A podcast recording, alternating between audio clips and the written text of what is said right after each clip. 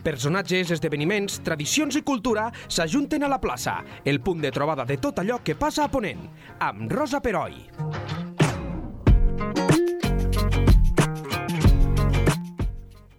Benvinguts de nou a Lleida 24, a la plaça. Eh, ens vam quedar en l'anterior podcast eh, d'aquesta secció parlant mm, una conversa per mi apassionant amb l'Antoni Gelon Viladegut. Ell és, eh, recupereu l'anterior podcast perquè el seu, la seva presentació val, val la pena que l'escolteu. I ens estava explicant eh, el seu parer, que penso que és molt assenyat, i és que ell reivindica una mica que mm, la formació de la gent a mar, que la gent estem poc formada, i estava explicant-nos en el moment que vam dir mm, fins ara ho deixem aquí i continuem en un proper podcast, que va, ell va tenir una iniciativa d'uns nens, els hi va fer fer uns gravats i els nens van, eh, nens i nenes, que els hi va agradar molt, però per alguna raó que no sabem ben bé, no s'ha tornat a, a fer aquesta, aquesta um, iniciativa. Aleshores, m'agradaria saber, eh, reprenent... Hola, Antoni, de nou. Hola, tal? m'agradaria saber eh, per què tu creus que no s'ha tornat a fer, per què? Perquè si són coses que agraden molt i, i, en fi, no deixa de ser cultura, no deixa de ser formació pels nostres infants, que seran adults d'aquí poc temps, no ho oblidem. És cultura per un país. Per què no, no, no hi ha continuïtat? Perquè, Quina és la teva opinió? Perquè la formació artística a les escoles, al nostre sistema educatiu, eh, és, és, és minsa. Eh, hem decidit que la formació humanística en general sembla ser que no és important. El que anava a dir, sí. La filosofia uh, l'està traient. Filosofia, sí. etc. Uh, fem uh, peons perquè treballin el dia de demà amb uh, una màxima especialització però sense tenir una visió global del món ni sense haver format eh, ciutadans conscients, bé, a mi em sembla que, que, que no anem bé en aquest sentit i que ja. hi hauríem de dedicar eh, més recursos, però passa amb eh, les arts visuals i passa amb sí. la música. Vull dir, hi ha molt poca cultura musical, eh, però tampoc veig que es faci gaire cosa al respecte, no? A mi em preocupa molt perquè quan vaig a concerts a l'Auditori Enric Granados a Lleida, o al Palau de la Música, o a l'Auditori de Barcelona, o al Liceu, eh, la mitjana d'edat és provecta.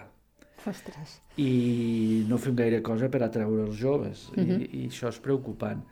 Hi ha una iniciativa al Liceu que es titula Under 35, en realitat under 35, perquè al Liceu eh, ah. ens hem tornat estupendos, però, però no, no és els altres. Per exemple, a mi em sembla que a l'Auditori de Lleida seria interessant fer preus rebaixats pels alumnes del conservatori Clar. i que poguessin als concerts que d'altra banda a Lleida es fan magnífics concerts la temporada que ara s'iniciarà sí. eh, em sembla molt ben programada, tant en arts visuals com en teatre i en, eh, i en música. I em sap greu eh, que la gent no hi vagi de manera suficient. A vegades em, em sobta aquesta gent a Lleida que diu a Lleida no s'hi fa res. No dic a Lleida no aneu a res, Aquí que és una està. cosa diferent. De coses se'n fan, però clar, aquí no, aquí no tindrem el Liceu, o sigui, traieu-ho del cap perquè és impossible, sí, perquè això és una qüestió de, de massa crítica i aquí no hi és.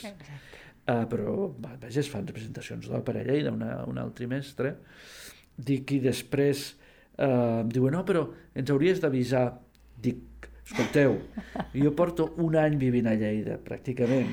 Vosaltres hi porteu tota la vida i sóc jo el que us ha de els concerts que es fan a Lleida. Dic, home, potser que us, us, us en preocupeu una mica... Però es pot fer això, vull dir, no? Vull dir, la, si, si tu realment tens, eh, t'agrada, ja. pots fer-ho. Una altra cosa és que tinguis ganes. I llavors vaig fer un tuit fa poc dient, escolta, eh, tots aquests que diuen que a Lleida no s'hi fa res, dic que mirin la programació de la temporada Exacte. i hauran de canviar el discurs.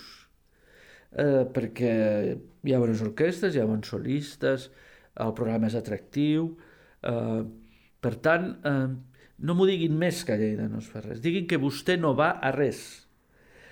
Però llavors, eh, a veure, aquí hi ha un sentiment, una manca d'autoestima molt important en aquesta ciutat. Sí, a Ponent I... en general, històrica, sí. I llavors es, haurem de treure'ns la pols d'aquesta manca d'autoestima, perquè això ronya al final ja, de tant portar-ne, no? I a mi, clar, Lleida, jo dic que amb un llibre que sortirà, espero, aviat, que serà el segon volum de les meves memòries. Ah, caram, això en parlarem, eh? Parlo de, entre, parlo de, de totes les ciutats on he viscut. Clar, I... és que tu ets un home cosmopolita. Ens vens bueno. a Lleida i veus no, no, amb no, ulls no. foranis, no? No, no, no, no, no, no, no tinc cap prevenció, no. Escolta, jo vaig viure a la Barcelona de finals dels 70 i començaments dels 80, que era una ciutat grisa, yeah. bruta, amb moltíssima droga, amb sí, morts cert. joves per droga. Uh, aquesta és la meva generació. Jo yeah. he vist gent tirada al carrer amb una agulla punxada al braç. Per tant, uh, és absolutament fals que qualsevol temps passat va ser millor. No, no, no, no necessàriament. Uh, hi havia, cada època té els seus problemes, les seves angúnies, les seves desferres i la, la meva joventut eh, també, i no va ser millor. I jo conec gent que s'hi va quedar eh, amb tot això, perquè eh, la droga després es va barrejar amb la sida, amb la sida. en alguns casos. Clar, tu pertanys a aquella I jo generació. a aquella generació. cert, sí, I llavors sí. em diuen, no, abans era millor. Dic, escolti, no, no era millor. Uh, cada època té els seus problemes, ja. Però no, no podem uh, idealitzar el passat perquè no era tan bonic, perquè perquè això, perquè hi havia... Tendim a fer-ho, tendim a fer-ho, eh? la memòria sí, és enganyosa. Sí, però llavors eh, has de dimensionar les coses, no? Uh mhm. -huh. Però d'aquesta tornada a Lleida, ara fa un any, jo en trec tres conclusions que, serà, que sortiran en aquest proper llibre. No les desenvoluparé, perquè si no, no, no, no ningú no. es llegirà el llibre, però la primera és la crònica manca d'autoestima. I o sigui, que, que interessant això, perquè tothom en parla però ningú l'ha vibrat en un llibre. I que i els pitjors són aquells que fan grans cants a Lleida i que Lleida no se'n surt i que, i que no l'estimen i no sé què, però que no fan res eh, per canviar la situació. O sigui, tot és... La cultura de la queixa. L'aparell extern d'un amor fu sense cap compromís. Aquest, yeah. aquest és una, no? La segona és, i per mi és molt preocupant, és la manca de classe dirigent. Eh, jo no veig eh, la burgesia de llei dels concerts, no veig la burgesia de llei en determinades manifestacions eh, culturals o polítiques. Han decidit que Lleida és un lloc eh, per fer negocis, però no per viure ni per interessar-se pel col·lectiu. I aquesta tendència a l'individualisme i al no interessar-se pel col·lectiu està augmentant en el temps. I llavors eh, dic, si no us involucreu amb, eh, amb la vida d'aquesta ciutat, després no teniu gaire dret a queixar-vos. Heu de fer alguna cosa activa i la podeu fer, eh, doncs intenteu fer-la. Però deia ahir en una altra entrevista que si Eduardo Mendoza va escriure que Barcelona era la ciutat dels prodigis... I tant. Preciosa novel·la. Lleida és la ciutat dels silencis. En aquesta ciutat tothom sap moltes coses però ningú diu res per si de cas. I això ens porta a una paràlisi en l'absència de classe dirigent perquè ningú es vol mullar per res sabent que hi ha coses que estan mal fetes però és fruit de la por, fruit de la baixa autoestima, és, un, és una, una barreja de coses? És una barreja de tot, no? Uh, quan uh, tu tens uh, por, no tens ganes d'involucrar-te, per tant, uh, trobes uh, qualsevol excusa per no fer-ho. Uh -huh. uh, i, i, ha, i després hi ha una causa històrica, hi ha causes històriques eh, cada vegada que s'ha escapat una bufetada, el primer lloc que ha tocat és a Lleida. Sí, és veritat. Per tant, cada vegada que hi ha hagut una classe dirigent, i aquesta ciutat eh, va tenir una bona classe dirigent als anys 20 i 30 del segle XX, amb Nissagues, el Sol, els Perenya, els Torres, eh, tot això s'acaba l'any 38. I llavors, què ve després? Després venen 40 anys de silenci complet. De silenci, o atès que tots aquests eh, havien estat o, o sentenciats o mar van marxar a l'exili, uh -huh. eh, la majoria dels que van quedar van abraçar el règim sense cap mania. I llavors eh, això no crea una classe dirigent, això crea una classe de súbdits.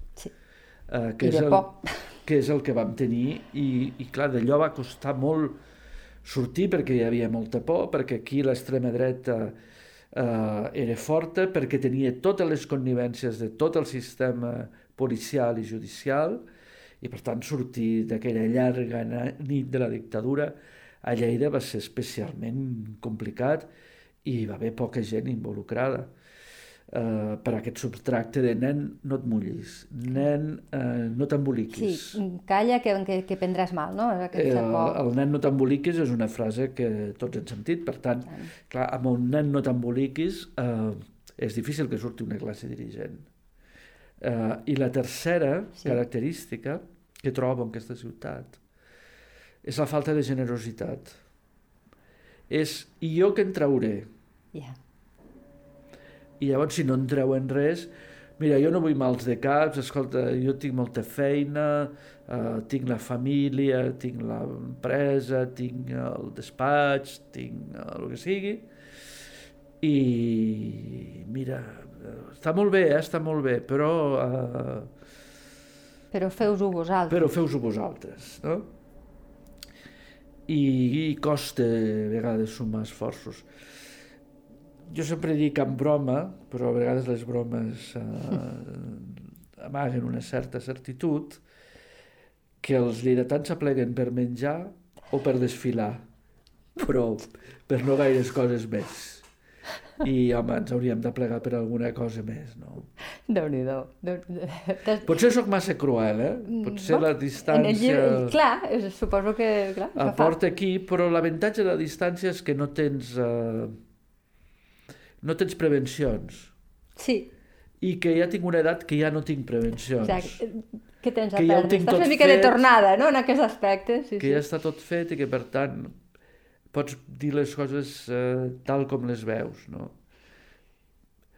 Ara... I això ho recull el, un, un dels teus darrers projectes. Sí, sí, sí. Que sí. no, no direm res més, si et sembla. No direm res més, no. Perquè, clar, si no, li traurem el misteri. Però, bueno, jo, jo, jo, jo et convido que quan aquest projecte hagi, tingui forma ens ho vinguis a explicar. I tant, i tant, i tant. Déu-n'hi-do, eh? M'has deixat allò...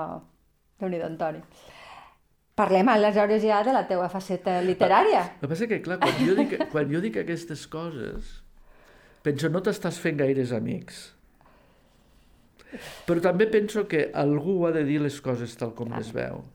Algú s'ha de mullar una mica, no? Perquè si no, no hi ha cap societat que pugui avançar si no s'exerceix una crítica que en el meu cas intenta ser una crítica positiva per sortir-ne de tot això. Clar, entenc que eh, ho expliques amb la voluntat de ei, posem-nos les piles, no? Sí. No, no, no és busque, criticar per criticar. Busquem gent que surti, que vulgui liderar eh, aquesta ciutat, no necessàriament des de les institucions, no crec que, que això s'hagi fet. Les institucions faran el seu camí i estan organitzades, i els partits polítics, etc etc. i això fa el seu camí. No, jo em refereixo a aquells lleidatans que no volen fer eh, activitat des de les institucions, sinó una activitat eh, social, col·lectiva, per millorar en tots aquests àmbits, en l'autoestima, amb la creació d'una classe que es preocupi per aquesta ciutat al marge de les conteses polítiques i que ho faci amb generositat. Sí, és, pot, pot, pot ser interpretat com una crida cap a això i sí. penso que potser valdria, val la pena que algú tingui el coratge de dir-ho, eh? eh? Aquesta és la, la meva voluntat quan he tornat aquí. Clar. Uh, els meus amics i la meva família no entenen que jo hagi tornat. Clar, perquè tu els últims anys quan vas estar a París? Eh... Jo vaig estar set anys a París, entre el 2006 i el 2013 Després eh, vaig viure un... Jo, jo, jo havia viscut abans, tenia una casa a Sant Cugat, vaig tornar a Sant Cugat. Uh, Sant Cugat és, una, és un municipi amb el que jo no m'he acostumat mai, mm? perquè és un municipi amb molt exhibicionisme. Ah. T'han d'ensenyar el, el, el cotxe més gran, ah, la ja, casa bueno. més gran... Ja. Eh, llavors no, no, és una barreja, eh, ets difícilment acceptat perquè hi ha aquest 17% que diuen que són santcugatencs de tota la vida. Ah. Dic, vosaltres sou de tota la vida, però us heu venut tots els terrenys perquè vinguem els altres.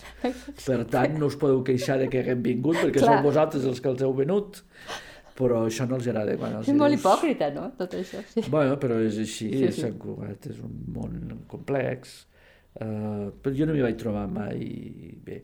Després vaig viure cinc anys a Barcelona i jo havia vist la degradació de Barcelona als anys 70, als 80, als 80. Sí, que comentàvem. Uh -huh. I ara he tornat a veure la degradació de Barcelona aquests cinc anys. Sí. Una degradació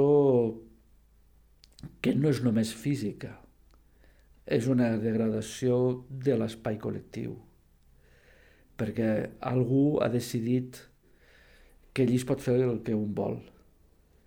I llavors la vida en societat és impossible si cadascú Clar. fa el que vol.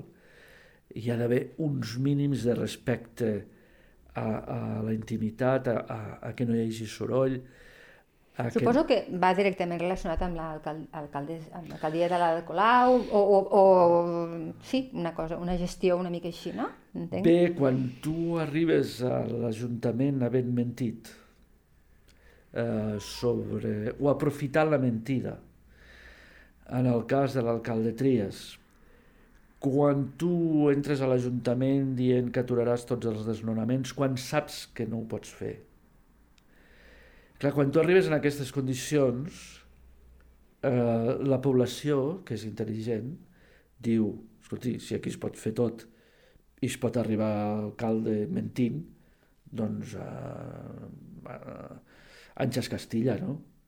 I llavors Barcelona eh, s'ha degradat en aquest sentit. És, eh, té un turisme de, en general eh, molt de masses, sí.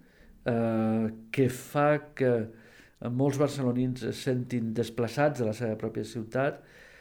A l'estiu és impossible donar una volta pel got, pel barri gòtic. Està ple de turistes. Sí, però, sí, però és uh, masses i masses i sí, masses. Sí, sí, és allò, una evolució. I grups i grups i grups eh, que fan difícil la vida als barcelonins. Després, l'operació de sanejament del Raval eh, no ha acabat eh, de reeixir de la manera que s'hauria pogut pensar, eh, com que són sectaris eh, no es fan inversions en determinats districtes on no es guanya, eh, clar, jo vivia en un districte on no es guanya, i llavors Caram. en aquell districte no es feien, no es feien. Uh, inversions. Exemple, jo vic al, en un districte, al districte de Sarrià Sant Gervasi vivia, i el districte, la zona de Galbany, per exemple, no té biblioteca. Però això no li preocupa a ningú perquè són rics i ens comprarem els llibres. Clar. Quan tu veus... I que no són potencialment eh, electorat. Sí, però quan Clar. tu veus això, quan no es governa per tota la ciutadania, doncs em sap greu. I, i bé, i no només per l'alcaldia, però les grans ciutats s'estan convertint en molt inhòspites perquè el ser humà, la naturalesa humana, a vegades no es guia per la bondat o per l'altruisme, es guia pel profit i pel per interès, que ningú... O sigui, eh, per aquestes apel·lacions eh, buides a la llibertat, de les quals la senyora Díez Ayuso és campiona pràcticament mundial. Sí, en regale perles quasi a diari. Clar, però la llibertat té límits. Yeah. L'exercici de tot dret té límits. I quan tu vols fer veure que hi ha coses que no tenen límits, eh, això es converteix en un campi qui pugui. Yeah. En un campi qui pugui dels que fan negoci de tot, perquè tu fas tot el possible perquè facin el negoci, sobre el que vulguin, sigui la salut, sigui el que sigui, i en un campi que pugui de tots aquests eh, moviments marginals i persones marginades que fan difícil la convivència. Uh, bé, mm, París, en aquest sentit, uh, no viu la seva millor època, tampoc, per exemple.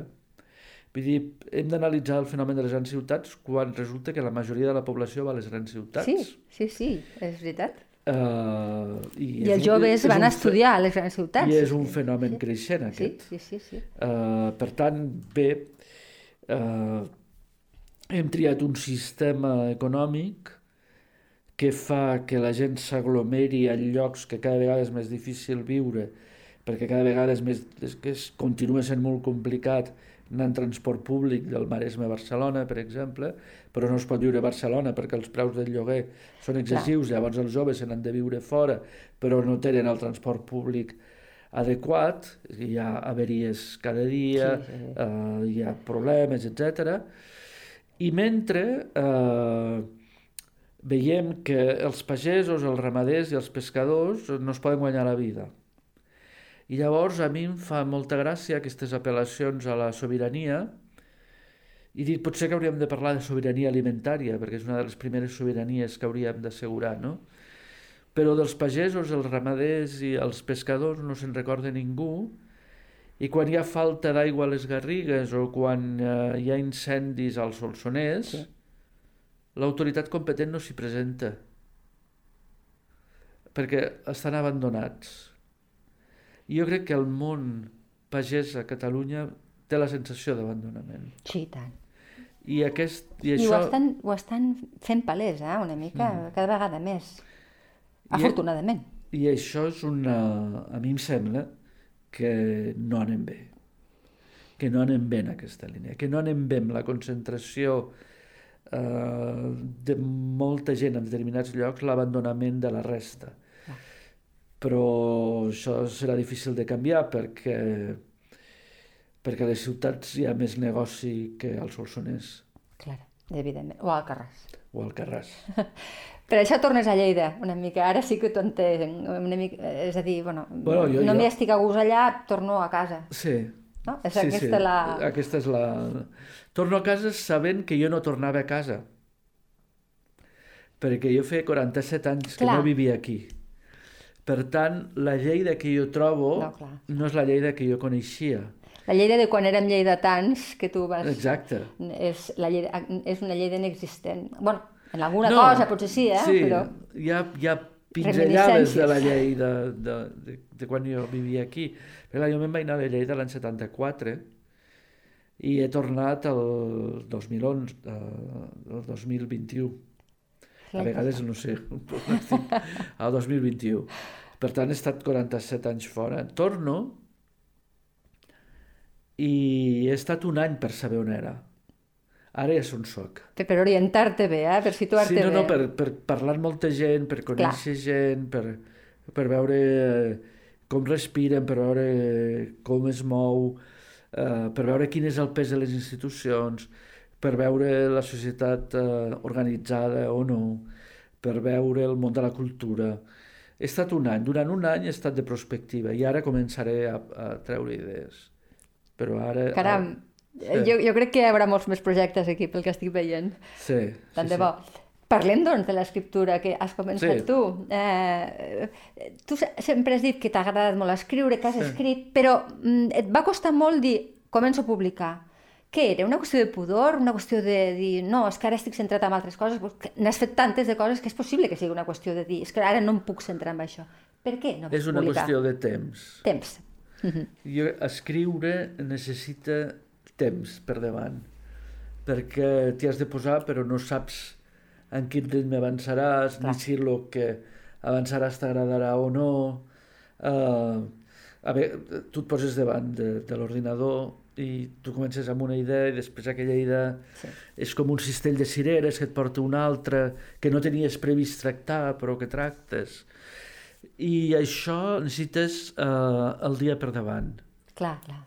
perquè això d'escriure eh, no es fa de mitja hora en mitja hora eh, i si no tens el dia per davant i tens compromisos professionals eh, clar, jo vaig treballar fins als 62 anys, a 62 anys vaig dir em sembla que ara vull fer una altra cosa, que ja, i això ja ho tenim eh, enllestit, i no vull que em mani ningú més, i ara vull decidir jo eh, el que faig eh, tot el dia. I llavors eh, vaig conèixer uns editors, eh, jo tenia molta cosa escrita, o bastanta cosa escrita, els vaig dir, mira, jo he, he fet això... Són els de Viena? Sí, Maquíssim. Bien editors, exacte, l'Enric Viladot i la Isabel Monsó. Uh Mhm. -huh.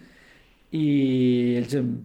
clar, quan un editor de prestigi que té molt bones col·leccions eh, et diu, escolta, això t'ho publiquem, la primera vegada, i amb el primer editor vaig dir, home, doncs potser sí que aquí hi ha un camí, no? Clar, ni tu mateix t'ho creies, no? no? No, perquè pensava, buah, em diran que no, Ja. uh, començaré a fer un pelegrinatge de, Per un munt d'editorials, que és el que d'editorial en editorial, uh, serà frustració sobre frustració, Sí, sí. però jo ho he dit abans, uh, ho vaig dir ahir, uh, jo he tingut molta sort a la vida, i mira, això també ha anat bé, no? Que bé. Perquè en 4 anys he publicat 13. És que és això, és que és una passada. Vull dir, per tant, uh, això ha anat bé. Sí, sí. I, i, no, i lo interessant no només és publicar, és uh, que, el, que, que tingui sortida, Clar, no? que la gent que hi hagi s'interessi, lectors. I dels 13, dos ja han fet una segona edició. Que Massatge a Catalunya no és gaire evident perquè, perquè ja, eh, el mercat és més reduït Sí. que el món de la ficció, no?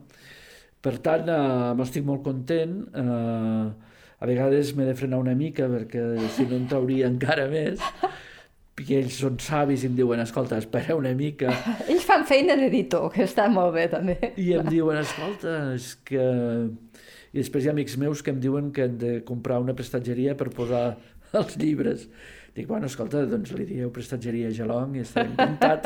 Dic que l'IKEA vendran més, no ho sé. És una altra col·lecció. En tenim una, doncs ara serà una altra, que és de I ara en tinc, molt, en tinc bastants al cap, en tinc En tens. bastants, en, en tinc de treballats, en sortirà un al novembre, que, que jo espero que sé tingui que és èxit. un- una mica especial aquest llibre que sortirà al novembre. Em pots, em pots dir alguna cosa? Si no ho entendré perfectament. Eh? Sí, sí, jo et dic que el títol i després cadascú imagini el que vulgui i al novembre el podran veure. Vale. És un llibre que, es- que, que es titula, perquè ja està impremta, uh, La història de Lleida explicada a la canalla. Per tant, és per un, un públic infantil. És per públic infantil. És el primer que fas? Uh, havia fet una novel·la gràfica, però per nens és el primer. sí. D'acord. I havia traduït una novel·la gràfica Ah. del francès. I estic molt content perquè va en la línia d'augmentar l'autoestima. Molt bé. Tu no només pots estimar allò que coneixes. I vaig pensar, hem de començar pels nens, És evident. El que parlàvem abans. Sí, perquè sí. els grans ja els agafa grans. Però vaja, serà un llibre que podran llegir els pares i els fills i potser els avis. Un llibre padrins. necessari, jo crec. Sí, sí. I llavors eh, és un llibre il·lustrat, profusament il·lustrat, eh, 120 pàgines, no és un totxo, i són eh, una quarantena més o menys de pinzellades sobre la història de Lleida, que evidentment els detractors diran no, però no explica això i allò i allò, ho heu dit abans, abans que passi. Ja, però Escolti, havies de triar, eh, és S'ha de triar, Està clar. tu no ho pots explicar tot. Els textos els has de fer curts, Ah. perquè has de saber a qui van dirigits, ha de ser un llenguatge comprensible, ha de ser en molta il·lustració i tu dones unes pistes i si volen doncs, eh, que els pares ho ampliïn o potser farem eh, més llibres per unes altres edats, ja veurem si aquest, si aquest té èxit. Jo espero que tingui èxit perquè aquest producte no, no hi és al mercat És que és això, feia falta, és el que et dic. Fa, eh, i... Com a mare, crec que feia falta. Ara ja els agafa, ja són grans, però... Sí, però les coses que llegiran eh, moltes les deuen desconèixer. és possible. Eh? Sí, sí, no et dic Per que no. tant, sí, sí. eh, bueno, jo crec que hi haurà sorpreses amb aquest Molt bé. Estarem atents, veus? Sí. Una altra cosa que ens, que ens, que ens avances. I, de- clar, aquí podríem estar tot, tot, tot el dia parlant d'això, però hi ha, hi ha un parell de, de, de, de una trilogia i una obra teva que m'agradaria que... perquè a mi m'ha cridat molt l'atenció, sobretot una que es diu 100 dones catalanes, 100 inspiracions creatives. Mm -hmm. la, és del 2019, Sí. però, a veure, és que m'ha agradat molt per què? Vas fer-ho, i és, a veure si ens ho has explicat tu, evidentment que ens ho explicaràs, d'una reflexió d'un col·lectiu d'artistes feministes que es deia Guerrilla Girls. Guerrilla Girls, sí. Explica'ns, és que ho vaig llegir i vaig dir, m'ho ha d'explicar ell, això. Com va anar? A veure, jo he fet, uh, de moment, una trilogia i anuncio que hi haurà un quart. Ah. Uh, el primer es deia 100 dones, inspiracions creatives, uh -huh. el segon 100 dones catalanes, inspiracions creatives, i el tercer 100 pioneres catalanes, Exacte. i el que ve serà 100 científiques catalanes. Ah, molt bé. I diré per què he fet cadascun d'aquests. El primer és... Uh, jo havia... A veure, a la història de l'art, uh, les dones no hi són als museus, que és el que diuen les, les noies, les de, noies de Guerrilla Girls, que sí. diuen és més fàcil que una dona entri nua amb un quadre al Metropolitan de Nova York que no que s'exposi una artista viva, no? Cert, és que és així. I és així. Llavors jo vaig dir, escolti, si, si, estan, eh, si no estan representades als museus ni als llibres d'història de l'art en general, eh, vol dir que tampoc van fer eh, reflexió o que no coneixem la reflexió que van fer sobre l'art i el procés creatiu, i aquest és l'origen del primer llibre. Uh -huh. Són 100 dones de tot el món, només hi ha una catalana, 99 eh, són de fora, que tenien una frase eh, sobre l'art o sobre el procés creatiu des del segle XVIII, per dir, escolti, fa molt temps que les dones reflexionen sobre l'art i és culpa nostra si no coneixem aquesta reflexió. I llavors al principi era posar la frase i una biografia eh, molt sucinta de cadascuna d'aquestes 100 dones. Aquest llibre va tenir molt èxit i eh, l'editorial em van dir fes-ho amb dones catalanes. Les dones catalanes va ser una mica més complicat, però vaig intentar, eh, ho vaig aconseguir, que n'hi hagués de una gran varietat de comarques, perquè si no només Clar. penses en dones de Barcelona, perquè són les que han tingut més possibilitats d'accés a l'art i a la cultura i a la universitat. Indiscutiblement. Per tant, vaig buscar que fos més o menys equilibrat, que fossin de professions diferents i d'èpoques diferents. En el cas de les dones catalanes comencen al 19, em sembla, i són 19, 20 i 21. Uh, el pròleg del primer llibre me'l va fer uh, la Laura Borràs, sí. el pròleg del segon llibre me'l va fer la Mònica Terribas, i després vaig fer un tercer llibre que era 100 pioneres catalanes, per dir, escolti, perquè eh, a mi em fa molta gràcia quan diuen és que no trobem noms de dones per posar carrers. Dic, escolti, 100, 100 pioneres. Aquí la, les té. La primera enginyera industrial, eh, la primera catedràtica d'universitat, la primera metgessa, la primera jutge, la primera advocada, la primera que va pujar un 8.000... Eh, vaja, acaba amb, amb la primera que ha sigut eh, cap de colla de la Patum. Quina gràcia. Bueno, però, escolta, han passat segles, eh, perquè és una dona cap sí, de colla clar, de la Patum. Sí, és que és això. Per sí. tant, he posat uh, 100 dones i dic, ara ja podeu posar noms de carrers uh, i, i, i trobo que per les dones és interessant veure... Clar. I és un homenatge a totes aquestes... A, a les dones que es plantegen la qüestió i per què no? Sí, a, que, que tenen això, el coratge de fer-ho, això. Això és el que m'interessava, uh -huh. no? La primera dona que va parlar a una ràdio, etc etc. Són totes aquestes dones que van dir i per què no, són les dones que m'interessen, les que diuen per què no, per què jo no puc fer això i fan avançar la nostra civilització. I el quart serà 100 científiques catalanes, que sortirà l'any que ve. Uh, i, I per què el faig? Bueno, ara ha entrat també de patró de la Fundació Joan Oró. Ah, molt bé. Que celebra el que centenari. Que és el centenari sí, aquest any, exacte. Sí, sí. Amb el Josep Vallverdú, que recordem que va ser el prologuista de quan érem lleidatans, vull dir que tots exacte. som aquí, tots ens coneixem, sí, sí. I aquest de 100 pioneres catalanes em va fer el pròleg la Marta Pessarrodona, ah, que és Premi d'Honor de les Lletres Catalanes. Uh -huh. Per tant, estic molt content de, de, i molt agraït molt a, tots, il·lustres tots. a totes les que m'han fet pròlegs. Per què faig 100 científiques catalanes? Perquè tenim un dèficit de noies que vulguin estudiar carreres de ciència i tecnologia. I per tant hem de dir, escolti, miri totes aquestes dones. I les he agafat de tots els àmbits, eh? dels àmbits de la matemàtica, de la intel·ligència artificial, de la recerca mèdica, de la recerca, eh, entre altres, de la recerca oncològica, eh, físiques, químiques, eh, de tots els àmbits, enginyeres, arquitectes, perquè eh, em sembla important posar aquestes dones com a exemples i moltes d'elles poden, tenen, perquè són la majoria joves, la, amb dones científiques de començar al segle XIX abans. Evident, no, no, no, no n'he trobat. I llavors eh, em semblen que poden anar als instituts i, i explicar. Jo no dic que les noies hagin d'estudiar ciència i tecnologia, que és una crítica que se'n fa. Jo dic que les dones han de plantejar-se estudiar carrers de ciència i tecnologia, que cadascú farà el que vulgui. Clar. I que si volen estudiar magisteri, em sembla... bueno, no es diu magisteri, uh, però sí, ja ens entenem. Ciències de l'educació. Això, em sembla magnífic, i metgesses em sembla magnífic. Però n'hi ha, però ha cada vegada més, no? No, no, a les en, noves en aquests àmbits sí. sí, sí. En aquests àmbits n'hi ha moltes. Però vull dir, En inclús a aquests les àmbits hauríem de fomentar també. que els homes estudiïn Sí, cert. ciències de l'educació, Sí. perquè n'hi ha massa pocs en, educació, en mestres d'educació primària, per exemple. Cert. Però vaja, vull dir, hauríem de compensar una mica més les coses. I aquesta és la idea de fer aquest llibre de 100 científiques catalanes. Déu nhi eh, Antoni, és que estàs ple de projectes, aleshores eh, jo... Oh, és que si no, malament. Malament, és veritat. Eh, jo t'emplaço que quan tu vulguis, quan hi tinguis més, perquè veig que... És que a més són projectes que aviat veuran la llum Sí. de manera simultània. Vull Sí, dir, és una sí. cosa que és difícil eh, d'aconseguir.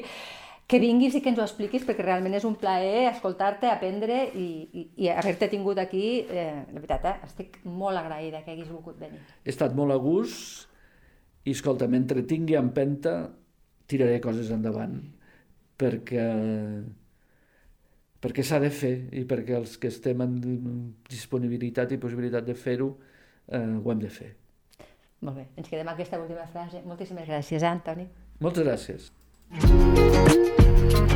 La plaça, amb Rosa Peroi. Cada dos dilluns a lleida24.cat.